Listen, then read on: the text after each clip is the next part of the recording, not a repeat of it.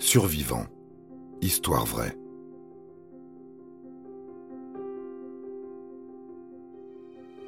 Tammy Oldham Ashcraft. 41 jours de solitude en mer.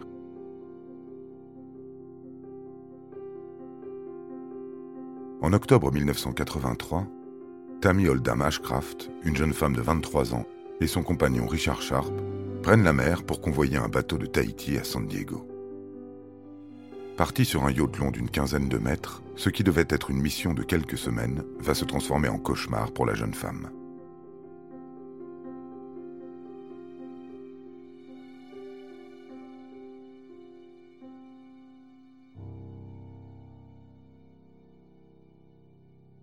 Au matin du 13 octobre, les eaux du Pacifique se déchaînent.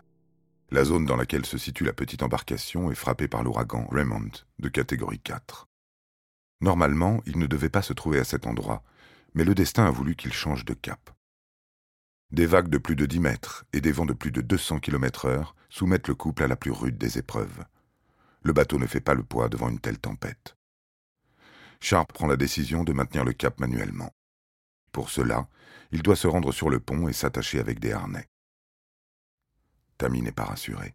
Elle sent qu'un danger approche, mais son fiancé insiste pour que celle-ci reste dans la cabine il lui aura probablement sauvé la vie. Une puissante vague frappe de nouveau le navire, le faisant chavirer. Tammy est violemment projetée contre un mur.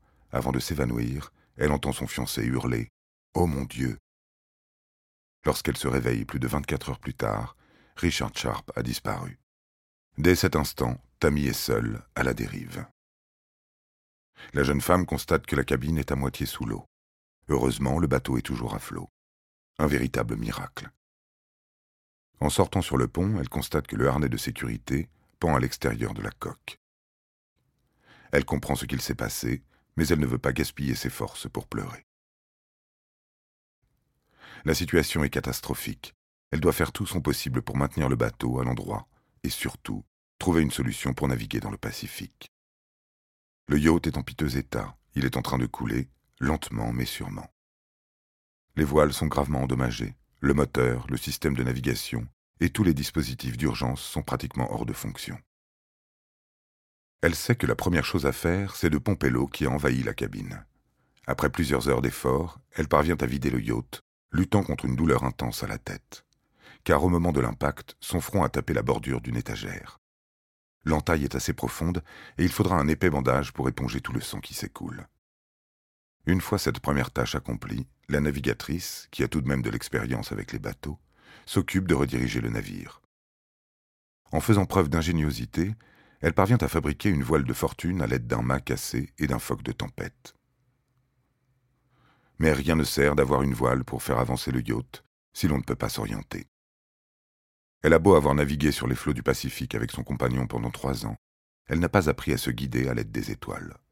D'autant plus que le temps n'est pas encore au beau fixe. La tempête a quasi tout emporté avec elle, mais peut-être reste-t-il encore quelques outils. Miraculeusement, elle met la main sur un sextant et une montre. Elle saura comment en tirer parti. Puisqu'elle ne dispose pas de carte et que le système de navigation électronique est fichu, elle ne sait pas vraiment quelle direction prendre. Elle espère tomber sur l'une des nombreuses îles du Pacifique. Elle tente le tout pour le tout. Une fois la tempête levée, le bateau continue tranquillement sa course. En attendant d'accéder à la terre ferme, il faut se nourrir. Par chance, il reste encore quelques conserves à bord, principalement des salades de fruits et des sardines. Le strict minimum pour se maintenir en forme. Tammy Oldham établit un programme de repas pour économiser les ressources. Elle se force à ne pas utiliser la nourriture lorsqu'elle n'en a pas besoin. Quand l'eau est calme et qu'elle n'a pas besoin de faire d'efforts pour maintenir le cap, elle se prive de nourriture l'eau contenue par la nourriture en conserve apaise partiellement sa soif. Tammy est rapidement rattrapée par le chagrin de la perte de son compagnon. Elle pense à lui tous les jours.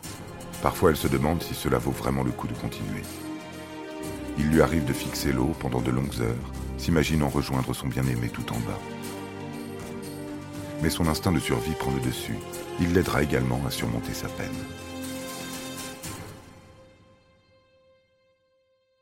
Finalement, après avoir dérivé pendant 41 jours, elle finit par croiser un navire de recherche japonais à l'extérieur du port de Hilo, une petite île de Hawaï. Son vœu de rejoindre cet archipel a été exaucé. La voilà saine et sauve, malgré une sévère déshydratation et un traumatisme crânien qui l'empêchera de lire pendant plus de six ans. Nous sommes en 1990, et Tammy s'est entièrement remise de ce drame. Elle entreprend de relater son histoire dans un livre intitulé Red Sky in Morning, A True Story of Love, Lost and Survival at Sea, que l'on pourrait traduire par Le ciel rouge en deuil, une véritable histoire d'amour, de perte et de survie en mer. Ce livre sera adapté au cinéma sous le titre À la dérive. Dans son récit, elle exprime également son amour infini pour cet homme que l'océan lui a arraché. Aujourd'hui, Tammy a trouvé résidence sur l'île de Saint Juan, proche des côtes de l'État de Washington. Elle a fait plusieurs séjours à Tahiti et finalement a décidé de ne plus y vivre. Pour survivre à son passé douloureux, elle décide de changer radicalement d'existence. Mariée, Mère de deux enfants, elle continue tout de même de naviguer régulièrement. Et comme pour se rappeler à elle-même qu'elle a survécu à un véritable traumatisme, elle porte constamment un pendentif en forme de sextant, incrusté d'un diamant.